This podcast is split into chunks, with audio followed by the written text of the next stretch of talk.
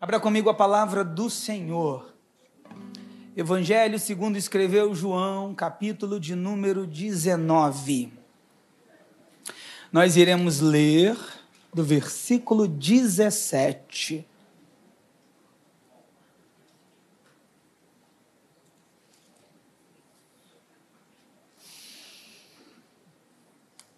ao 20. Você que está nos assistindo de casa, que Deus abençoe sua vida ou de qualquer outro tempo e lugar. Deus te abençoe, compartilha, faz um, se gostou, dá um joinha. Se não gostou, também marca, irmãos. As críticas também são boas, a gente, nós crescemos, né? Sabe, é o profeta que aceita a exortação. É bom, às vezes, você ter alguns amigos que falam algumas coisas que você precisa ouvir. Amém? Porque às vezes gente que só concorda com a gente parece que está ecoando só os nossos pensamentos que precisam ser revisitados. Ó, oh, estou meio filosófico hoje. Você achou diz? A Bíblia diz assim: levando a sua própria cruz, ele saiu para o lugar chamado Caveira, que em aramaico é chamado Gólgota. Ali o crucificaram e com ele dois outros, um de cada lado de Jesus.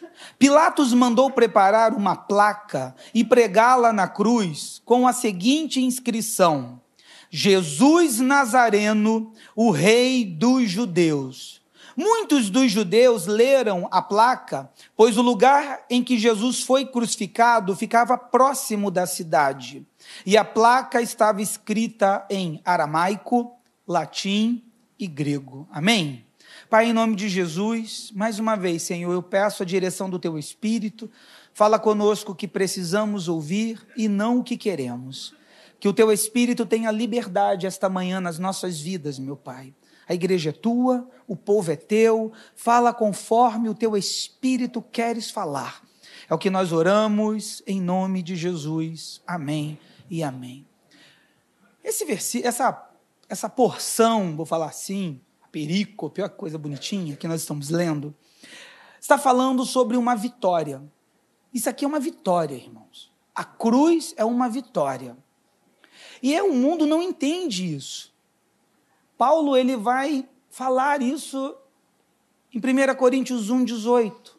A cruz é loucura para aqueles que se perdem, mas para nós que somos salvos, é poder de Deus. A cruz, irmãos, Jesus Cristo está fazendo algo incrível nesse momento pela minha e por sua vida. Porque a cruz até então era tida como algo maligno, desonroso. Isso baseado em Deuteronômio 21, do versículo 22 e o 23. Maldito é aquele que é pendurado no madeiro. E aí Paulo vai explicar isso em Gálatas, dizendo que Gálatas 3, 13, que Jesus Cristo, ele nos resgatou da maldição da lei. E ele mesmo se fez maldição por nós, sendo pendurado no madeiro. Para vocês terem uma ideia, um romano, por mais vil que fosse, jamais teria uma morte de crucificação. Ele não nunca um romano podia ser o pior bandido, nunca seria crucificado de tão desonroso que era. Então Jesus Cristo ele vai ter esse tipo de morte e vai ressignificar a cruz. Quem passasse indo para Jerusalém e olhando ele pendurado, pensaria assim: nossa, que horror, que morte terrível. Esse aí não era pecador mesmo. E a cruz era algo assustador. E hoje, irmãos, quando nós olhamos para a cruz, nós vemos a bondade de Deus que transforma, que ressignifica, que transforma a maldição em bênção. Eu ouso dizer que muitas coisas que aconteceram na sua vida no passado, que nós até julgamos como coisas muito ruins, na verdade agora nos mostra a bondade de Deus, que te transformou, que te modificou e te ressignificou. Então Jesus faz isso, irmãos. A cruz é uma vitória. Uma outra coisa que nós olhamos aqui é que Jesus Cristo ele vai nos trazer alguns ensinamentos. Como assim, pastor? A trajetória dele para a cruz. Vai falar muito. Nós recebemos a salvação de forma gratuita. Alguém pagou aqui o preço pela salvação? Não.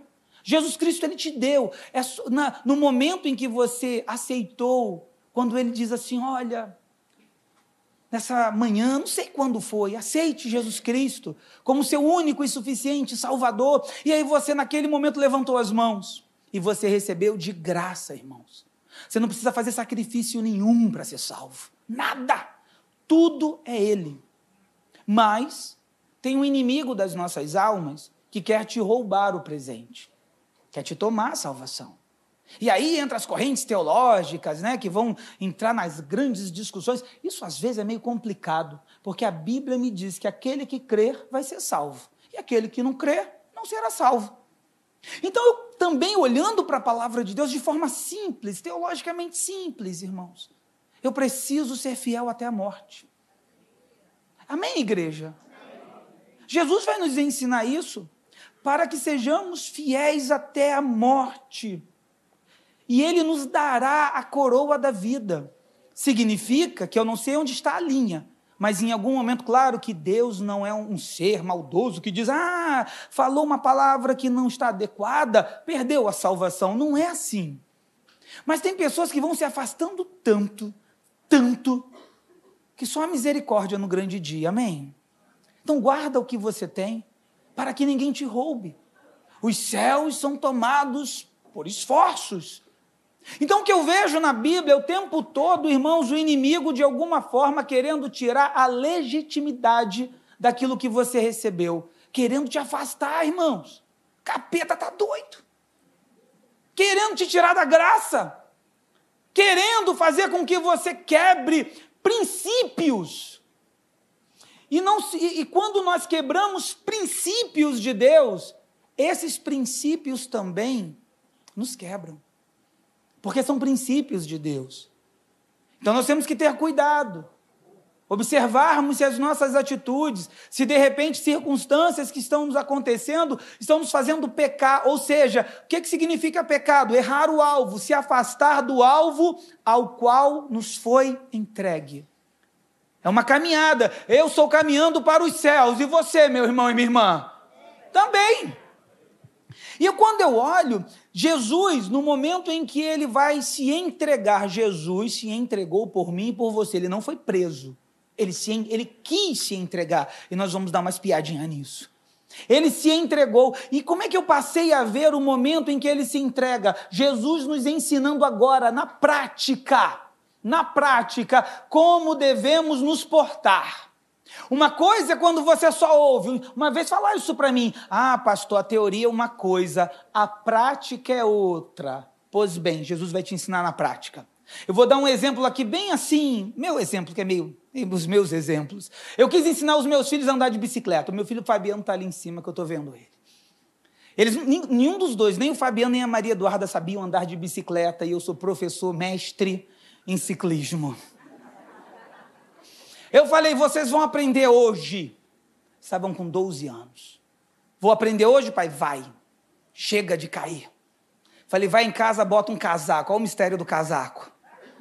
Fomos para o estacionamento do Walmart, eu moro em Del Castilho. Eu dei a instrução verbal, a palavra, e falei, eu vou ficar do teu lado segurando assim o casaco em você, tá vendo? E vou correndo junto com a bicicleta. Vai chegar uma hora que eu vou gritar Jerônimo e você vai. Irmãos, primeira Maria Eduarda. E foi, Maria Eduarda caiu, segura, segura firme, tá, tá. Soltei a Maria Eduarda. Quando eu soltei, oh, ela foi. Foi mágico. Foi incrível. Ela, pai, eu tô pedalando. Eu falei, Jesus, segura, segura. E foi.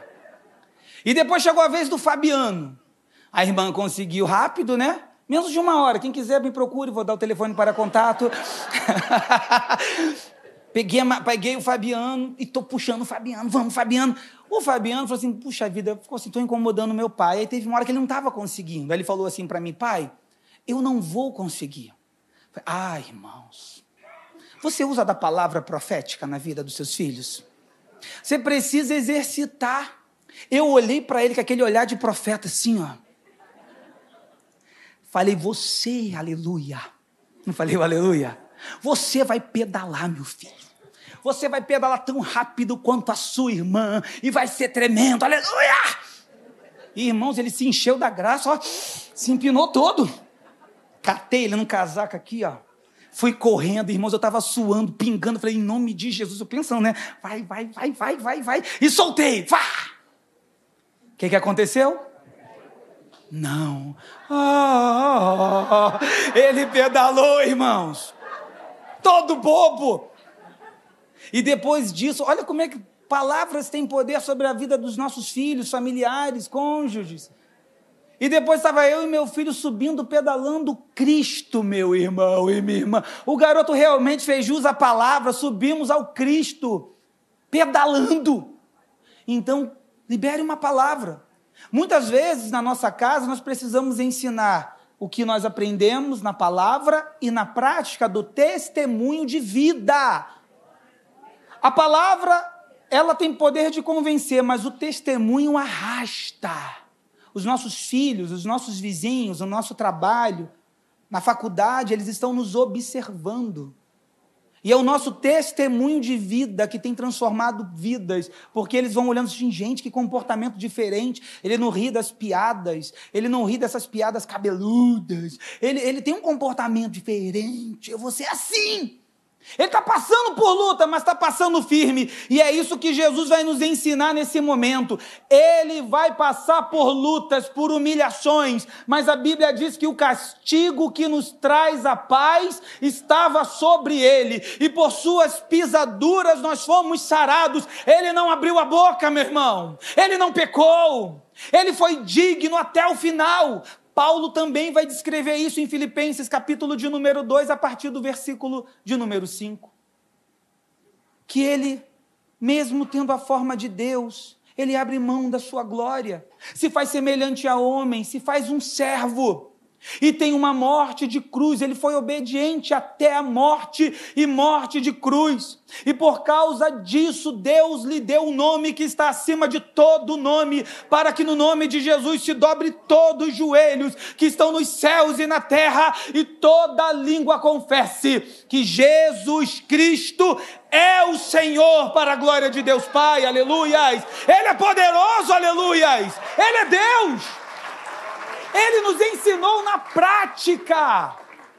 Jesus é o nosso professor de forma empírica. Você olha para as atitudes do Jesus histórico. Não estou falando nem do Jesus Deus, agora do Jesus histórico.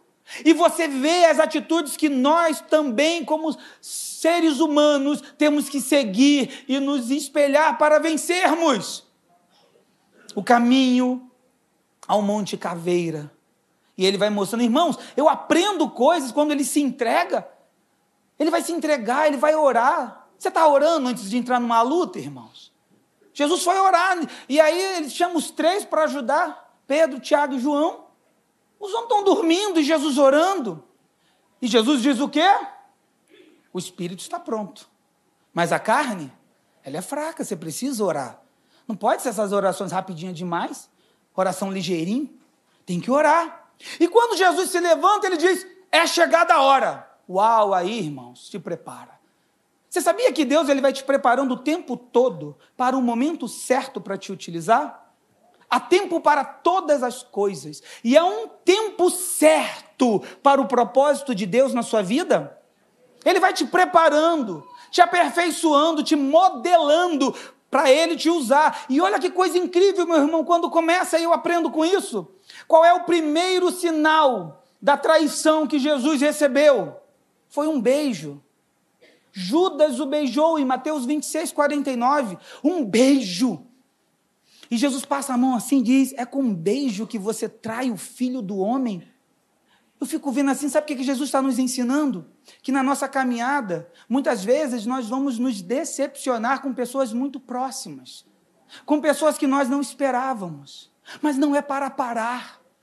É levantar a cabeça, enxugar as lágrimas e continuar caminhando, porque fiel é aquele que te prometeu, ele é fiel, irmãos. O meu problema, e talvez o seu, é que nós sempre estamos olhando para os outros. E não foi o líder que morreu por mim, não foi o irmão do ministério que morreu por mim, quem morreu por mim foi Jesus e ele não me decepciona. Eu continuo mantendo os meus olhos para o alto, que é do alto que vem o socorro, aleluias!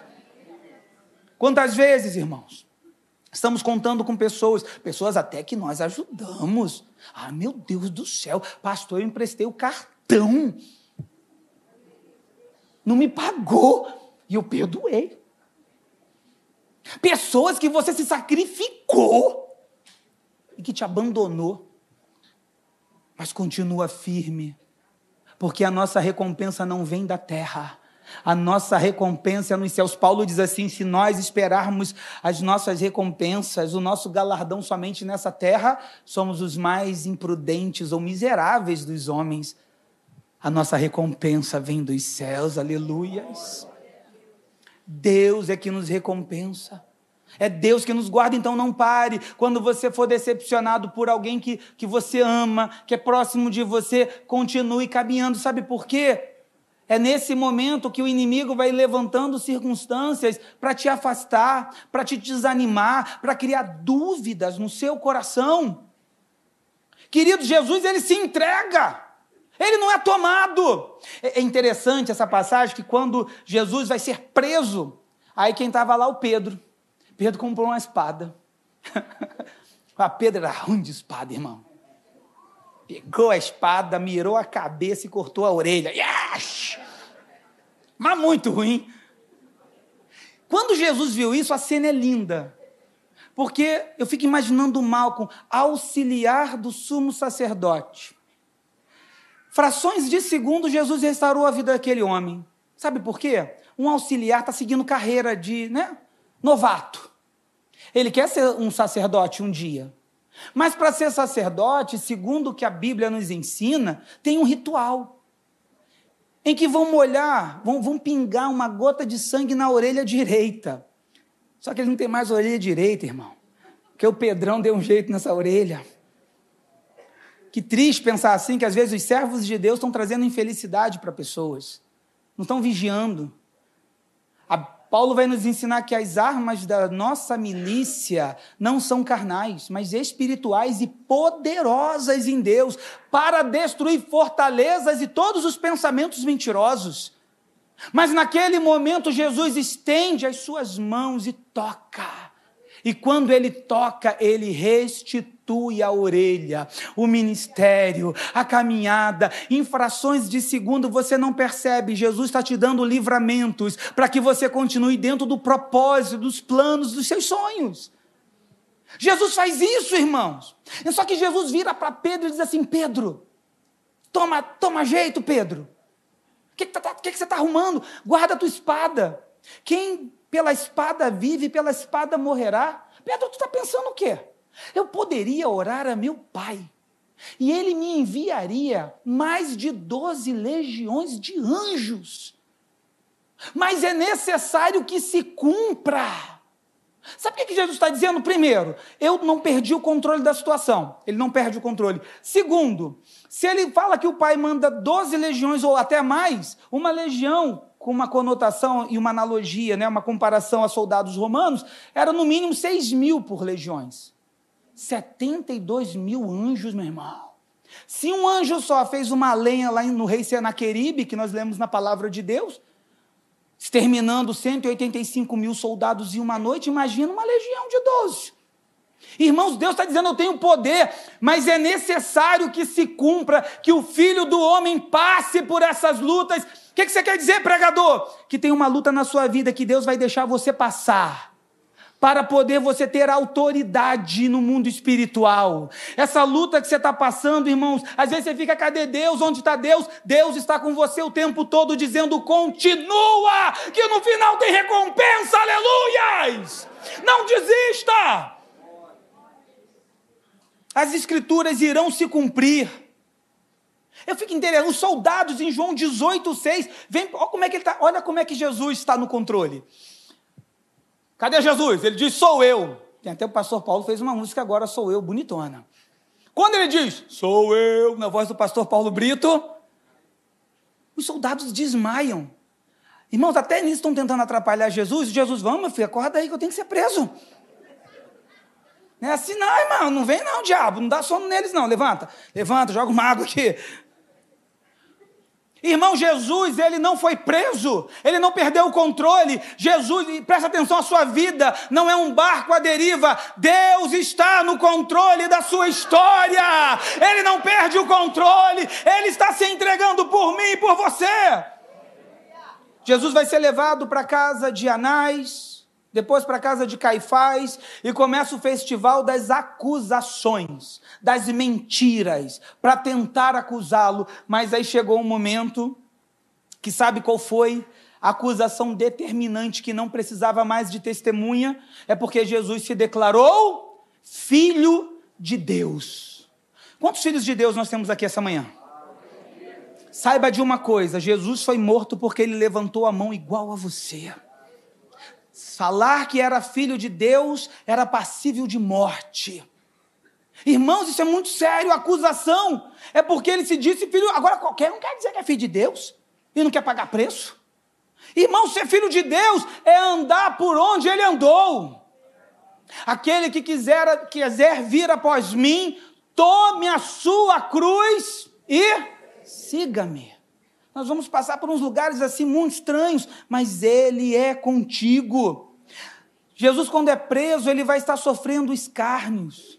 Ele vai sendo, irmãos, ele, ele vai sendo esbofeteado. Chega uma hora que cobrem a cabeça dele e começa a bater nele, dizendo assim: Olha, profetizas que te bates. Humilhações, irmãos. Nós vamos passar por alguns momentos de humilhações, mas não desista de continuar. Não desista, Deus está fortalecendo. Há algo maior. E o que me chama a atenção é que tinha o Pedro, né? o, o, espada, o Pedro o espadachim. Jesus tem uma reunião com Pedro antes. Você sabia que o Espírito Santo avisa?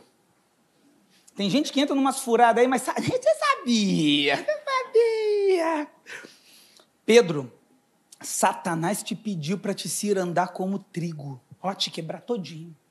Mas eu roguei por ti, para que a tua fé não desfaleça. E quando você se converter, fortalece teus irmãos. E o que, que Pedro fez? Eu? Não, Senhor. Estou pronto para ir contigo para a prisão e para a morte. Ele foi, irmão? Foi nada. Irmão, Jesus falou assim, Pedro, antes que antes você vai me negar três vezes antes que o galo cante, meu filho. Estou no controle. E isso aqui me deixa até apavorado, irmãos, porque vai chegar uma hora que Pedro não vai não, não só negar, ele vai espraguejar Jesus. Ele vai falar mal de Jesus. Ele vai usar um termo no grego de anatematizo. Ó, parecido com anátema, tá vendo? Anatematizo. Ele vai estar dizendo coisas assim, a ah, ele é um para se salvar com medo. Irmãos, eu fico pensando assim, mais uma vez. Tem pessoas que estão achando que o milagre da sua vida vai acontecer porque aquela pessoa vai te ajudar, irmãos. Deus não precisa de coisas e pessoas para fazer a obra que Ele tem na sua vida. Deus só precisa liberar uma palavra para você essa manhã e tudo vai mudar. Deus disse para Paulo: Paulo, ninguém nesse navio, lá em Atos 27, vai morrer. Esses homens que estão com você, toda a tripulação, estou te entregando nas tuas mãos. A única coisa que eu vou deixar perder é o navio. E eu fiquei assustado. Falei, Deus, espera aí. Se eu tivesse lá, né? Deus, se o navio afundar, eu morro, porque é o navio que me sustenta, Deus. Você parou para pensar nisso? Como é que Deus disse que vai tirar o navio e vai, e vai salvar todo mundo se é o navio que está levando as pessoas? É porque Ele tem poder para dizer para você que não é o navio que vai cumprir o que eu te prometi, é a minha palavra. Não é isso que você tem que vai garantir a tua vitória, é aquilo que Deus prometeu na tua vida, é a palavra que Ele liberou. Ele chama a existência as coisas que não existem pelo poder da Sua palavra. Aleluias! E quando Pedro negou a terceira vez, Lucas é romântico, porque em Lucas 22, 61, os olhos de Jesus se encontram com os olhos de Pedro. Como quisesse dizer, está vendo, Pedro? Eu estou no controle. Não era um olhar de acusação, era um olhar dizendo: meu filho, você precisa de mim. Você não pode viver essa vida desgarrada, não. Vou te falar uma coisa, irmão, saiba que o pecado nunca é bom, o gosto é amargo. A Bíblia vai dizer que Judas foi lá e negociou Jesus, né? Vendeu Jesus. O que, que ele fez depois que foi acontecendo as coisas? Se arrependeu, irmãos. Foi tentar devolver as moedas. Foi lá chorando em Mateus 27, 4. Ai, eu pequei contra sangue inocente. E aí, sabe que a resposta que ele ouviu? Porque o pecado é assim. No início ele se mostra gostoso, né? como aquele doce, hum, com aquela calda em cima. Só falo de comida nos meus exemplos, né, irmão? Tenha calma. Irmãos, mas o gosto no final é amargo. Ele foi tentar devolver e falou assim: Não, eu pequei contra sangue inocente. Aí falaram assim para ele: Isso agora é contigo, é problema teu. O pecado te seduz, te usa e depois te joga fora.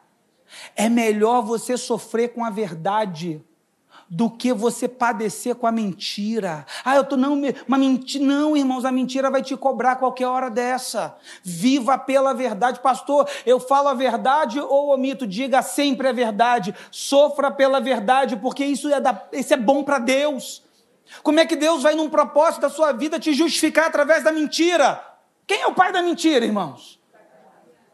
É o chifrudo. O boitatá, o calça curta, o miserável invejoso. É que tudo é essa atribuição dele. Viva pela verdade. Jesus diz: Eu sou o caminho, a verdade e a vida, e ninguém vai ao Pai senão por mim. Diga a verdade. Aí vão enviar Jesus para Pilatos, irmãos. Que aqui tinha uma divisão, né? Pilatos, ele era, ele governava a Judéia. São regiões, Judéias, Galileia, não, Judéia, Samaria e Galileia. E tinha um Herodes que, que governava a Galileia. Aí o Pilatos, sabendo que Jesus era galileu, mandou para Galileia, para Herodes. E Herodes ficou animadinho, irmãos. Por quê? Porque Herodes estava doido. O Herodes, aqui, não é o Herodes o grande, não, o psicopata, não. É o filho dele. Que também não era muito bom da cabeça, não. É, o Antipas, o tetrarca. Aquele que pegou a mulher do irmão. Olha a fofoca gospel rolando aqui. Aquele que pegou a mulher do irmão. Ele já havia matado João Batista. Só que ele agora ele queria ouvir uma profecia de Jesus. Ele estava doido, porque tem gente que gosta de profecia boa, irmãos. Tem gente que gosta de ouvir assim: Ó, oh, estou vendo uma chave na tua mão, meu irmão. Ó, oh, estou vendo você. Irmã, vai ser grande a tua vitória. Ô, oh, irmão, profeta bom é aquele que exorta. Profeta bom é aquele que diz assim: ó, conserta a tua vida, restaura o teu altar. Oh, aleluia! Isso que é profeta, irmãos. Te chama para santidade, não te chama para elogio, para alisar ego, não. Profeta de Deus exorta, aleluias. Só que Jesus ficou quieto, não falou nada, sabe por quê? Porque esse Herodes matou João Batista. Quem cala a boca dos profetas não ouve mais a voz de Deus. Quer saber? Quer saber? Quem cala profeta não ouve a voz de Deus. Aí o Herodes despreza Jesus, começa a vestir ele com uma, com uma veste resplandecente e fica escarnecendo de Jesus. Aí manda de volta para Pilatos. Ah, para Pilatos. Irmãos, Pilatos agora está achando que tem poder sobre a vida de Jesus. Olha que coisa! Ele começa a achar que ele poderia libertar. O inimigo pensou assim: já que eu estou sacando o plano de Deus, ele está indo para a cruz, eu tenho que impedi-lo de ir para a cruz. E aí o Pilatos ele vai achar que ele pode deter esse processo com as suas perguntas: quem és tu? Perguntando para Jesus na audiência, na casa dele. Ele vai perguntando o que é a verdade. O que é a verdade na sua vida, meu irmão? O que é a verdade? Nós temos que parar de achar que a verdade é relativa. A verdade não é relativa. Jesus Cristo ele veio em carne, manifestado em espírito, crido dos anjos, pregado aos gentios, visto no mundo e recebido na glória. Essa é a verdade. Que ele ressuscitou e ele está entrando, o Pilatos está doido, ele está entrando, dizendo: Da onde és tu? Ele quer uma resposta de Jesus. Eu aprendo com Jesus nesse momento que Jesus ele fala, na, fala pouco e fala na hora certa. Quer acertar mais na vida? Fale pouco e fale na hora certa.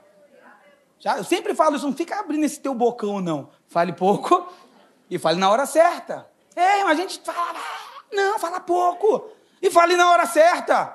Aí o Pilatos, achando que estava no controle, diz assim: Disse-lhe, João 19, 10, 11: Disse-lhe, pois, Pilatos: Não falas a mim?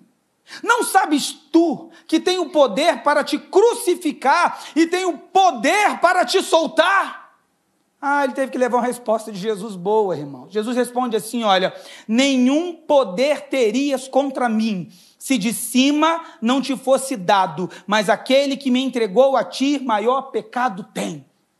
Jesus está dizendo: Você não tem poder nenhum na minha vida. Eu estou aqui porque é um propósito de Deus. Tem lugar que Deus te colocou que você está aí reclamando, que você ainda não se ligou no mistério. Mas aquele lugar não tem poder sobre a sua vida. Deus está cumprindo uma agenda dos céus em você. E Ele vai cumprir o propósito dele na sua vida. E o Pilatos está se achando a ponto que Deus manda um recado para ele. Sabe como é que Deus mandou um recado para Pilatos? Pela mulher dele. Ela foi dormir. Em Mateus 27, 19 vai dizer assim: olha, e estando ele assentado no tribunal, sua mulher mandou-lhe dizer: Não entres na questão desse justo, porque num sonho muito sofri por causa dele. Sabe o que, que Deus está mandando dizer? Não se meta nos meus propósitos, Pilatos. Antes que houvesse dia, eu sou, e não há quem possa fazer escapar das minhas mãos operando eu. Quem impedirá, aleluia? Quando Deus começa uma ação na minha e na sua vida, pode se levantar o inferno, pode se levantar gente importante, Ele vai cumprir os seus propósitos, aleluia. Quem tentará contra o braço forte do Senhor? Quem impedirá o seu agir? Quem poderá? Por quê? Você recebeu uma palavra, não foi de homem, foi de Deus, e Ele é fiel para cumprir aquilo que Ele fala, aleluias. Quanto mais Pilatos tentava, mais o cerco apertava.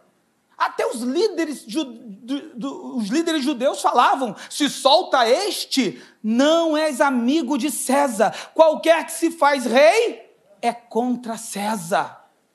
E o triste aqui nessa, nessa caminhada é que o povo preferiu Barrabás, gente. Meu Deus, e todo mundo gritando Barrabás. A Bíblia diz, o Evangelho de João diz que Jesus fez tantos milagres, tantos, tantos, que se fossem só anotar os milagres não caberiam. Será que não tinha ninguém ali? Oh, gente, gente ingrata. Às vezes eu fico pensando, Senhor, Senhor, Senhor, será que eu não sou um ingrato? Deus fez tanta coisa na minha vida, e às vezes porque naquele momento não me deu um negocinho que eu queria, eu fico hum, fazendo biquinho, batendo pezinho.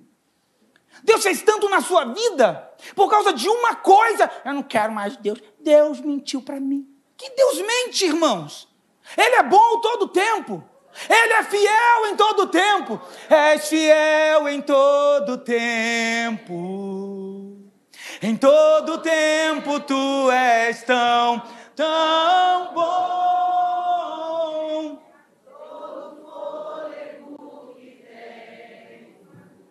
Eu cantarei a bondade de Deus. Ele é fiel em todo tempo, irmãos.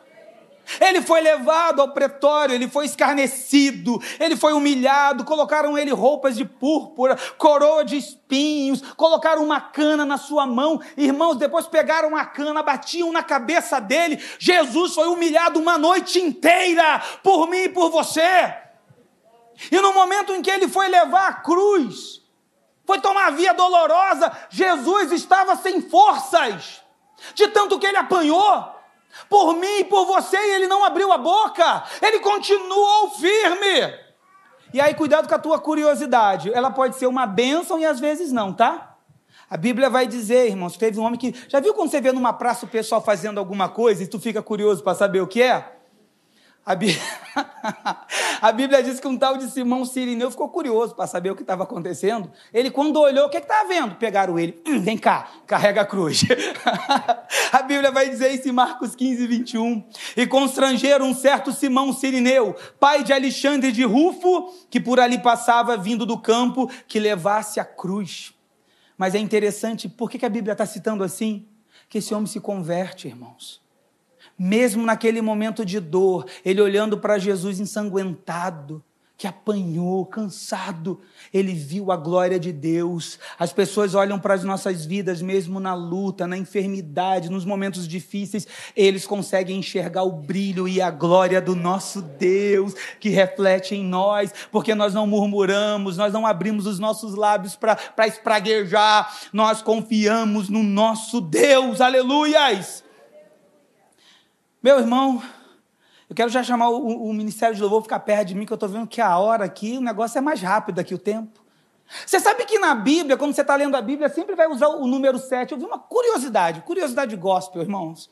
Você sempre vê o número 7, que é uma forma de simbólica de comunicar a ideia da perfeição e da totalidade, da plenitude da manifestação de Deus. Já viu isso?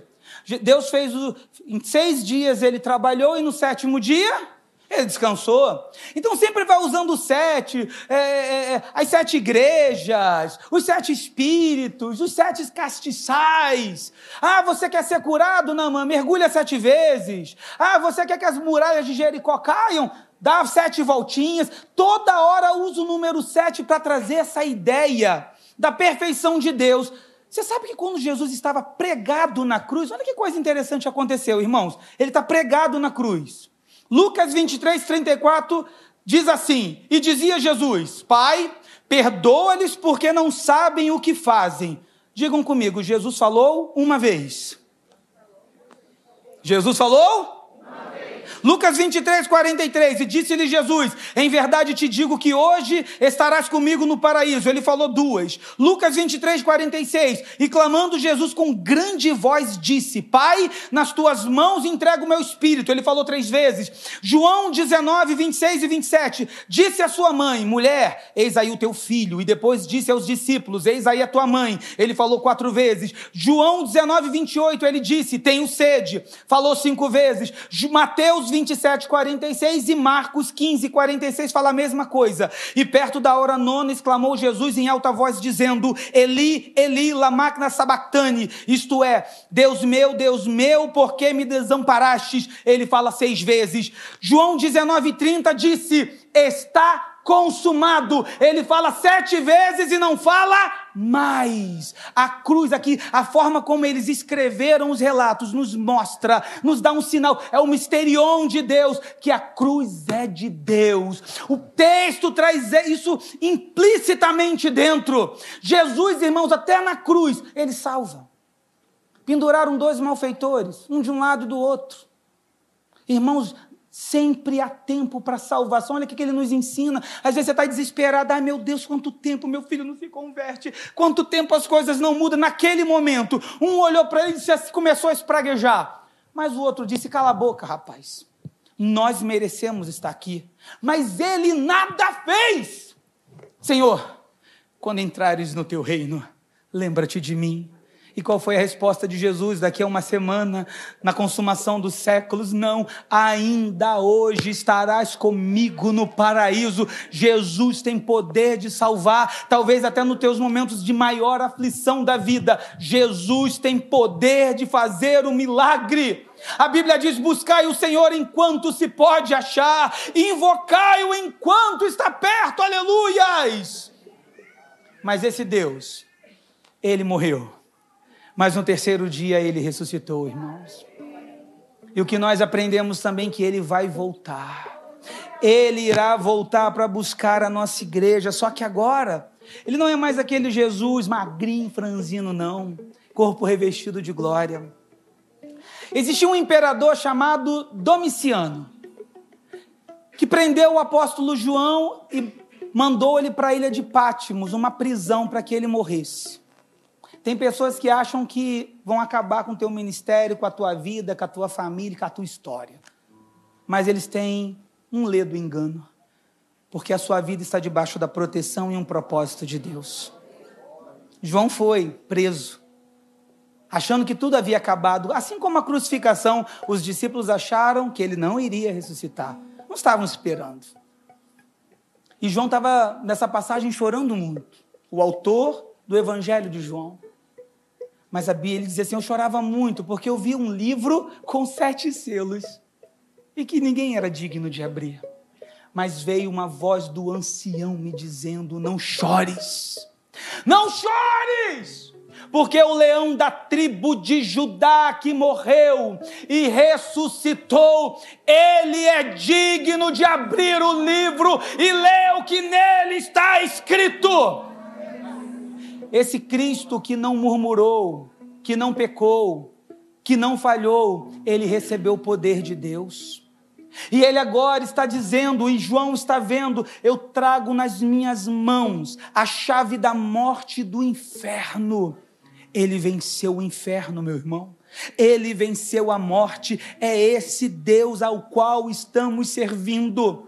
Ele está nos ensinando que após essa tempestade na tua vida, virá tempos de bonança, virá tempos de alegria. Ele vai cumprir aquilo que ele prometeu. Então não negocia com o pecado, fica firme naquele que te chamou. E para nós cantarmos, eu gosto aqui dessa, desse texto de Apocalipse 19, do 11 ao 16. Escuta, presta atenção, fecha teus olhos para ouvir vi o céu aberto, e eis um cavalo branco. O seu cavaleiro se chama Fiel e Verdadeiro, e julga e combate com justiça. Os seus olhos são como chama de fogo. Na cabeça dele há muitos diademas. Tem um nome escrito que ninguém conhece a não ser ele mesmo. Está vestido com um manto encharcado de sangue e o seu nome é Verbo de Deus. Os exércitos do céu o seguiam, montados em cavalos brancos e vestidos de linho finíssimo, branco e puro. Da sua boca saiu uma espada afiada, para com ela ferir as nações. Ele mesmo as regerá com cetro de ferro, e ele mesmo é o que pisa o lagar do vinho do furor da ira do Deus Todo-Poderoso. No seu manto e na sua coxa está escrito o nome Rei dos Reis e Senhor dos Senhores, aleluias! É esse o Deus ao qual servimos. Que ele passou por toda a provação e venceu, aleluias! E ele não tem só poder, não, irmãos, ele tem autoridade.